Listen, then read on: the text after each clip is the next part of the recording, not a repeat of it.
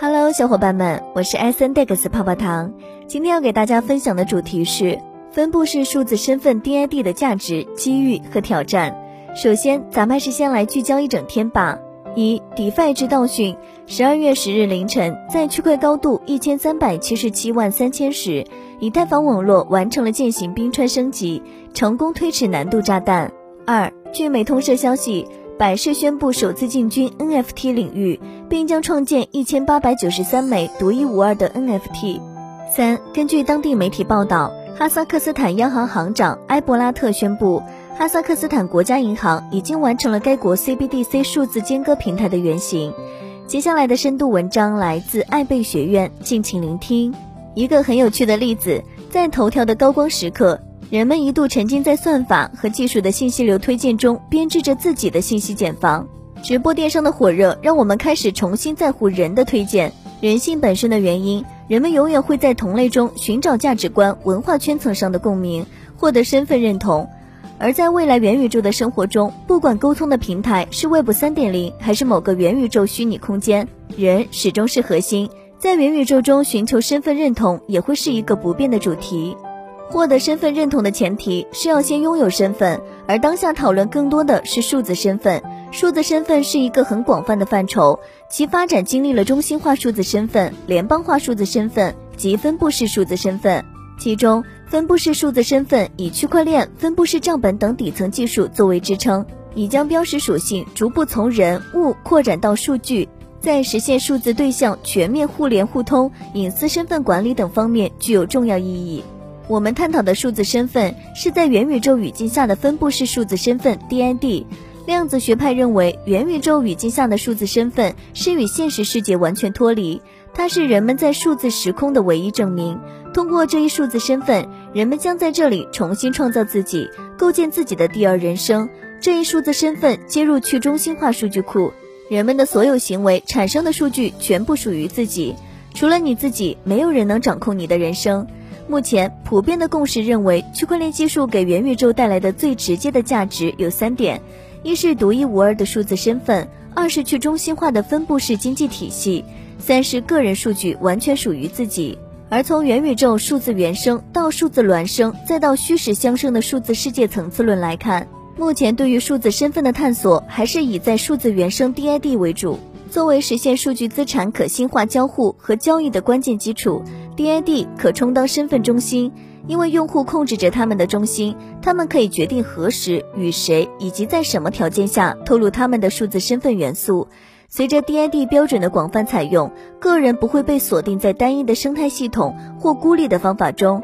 DID 具有去中心化、身份自主可控和身份可迁移性三个特点。在物理世界中，身份是运转良好的社会不可或缺的一部分。在元宇宙世界中，DID 同样是数字世界中不可或缺的重要组成部分。量子学派提出，元宇宙直接让人类由社会契约进入数字契约时代。智能合约则是元宇宙世界治理体系的关键。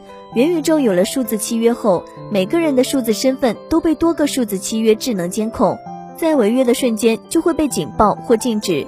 这又涉及到数字身份信誉值的问题，暂不讨论。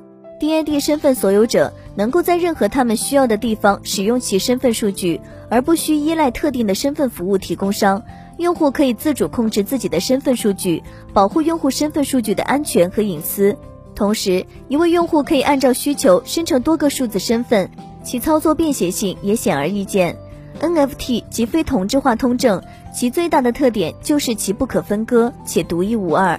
如果 NFT 资产发行在以太坊上，只要以太坊网络是安全的，那么你的 NFT 资产的属性就是确定的，无法篡改和删除的。其最重要的特点就是稀缺性，每一个 NFT ID 只能被一个所有者持有，一个所有者可拥有多个 NFT。NFT 搭建了一套契约模式，给数字作品所有权识别带来了极大便利和精准，远超现实世界的签名、盖章、印戳，难以篡改。这就是他为什么得到认可的原因。在欺诈和抄袭仍困扰着艺术家和创作者的同时，强大的 DID 基础设施解决了这个问题。应用程序可以建立在 DID 的基础上，以允许创建者证明他们创建了代表数字或物理资产的 NFT。买家和卖家也将能够验证数字艺术品的出处。迄今为止，抵押贷款一直是抵费增长的支柱。拥有强大的 DID 层，可以允许链上信用评分，为用户提供基于信用的贷款。此外，由于用户直接控制他们的信用评分，他们可以更好的监控和调整自身的借贷行为。因此，D A D 提供了进一步民主化、去中心化金融的机会。此外，对金融应用程序拥有强大的身份层，可以解决 DeFi 中的其他当前问题。例如，德勤近期针对机构做的一项关于数字身份机遇调查显示，审核客户账目明细、签署合同、验证签名、KYC 及核实交易信息等方面都有很多的应用机会。在用户创造、用户所有、用户控制、协议分配的 Web 3.0时代，需要重新强调创建强大的身份系统的必要性。强大的身份系统具备更方便、更强大的机制，但本质的问题不会改变。数字身份下的数字财富完全属于你自己，没有人可以剥夺。然而，元宇宙的世界中，身份虽可自主掌控，用户拥有了前所未有的自由，但与之而来的是安全的问题。数字身份和数字身份下的数字资产如何安全的存管和使用，这又将是一个新的命题。以上内容作为一家之言，仅供参考。好了，本期的节目就到这里了。如果喜欢泡泡糖为您精选的内容，还请帮忙多多转发。祝大家周末愉快！那咱们下期再见，拜拜。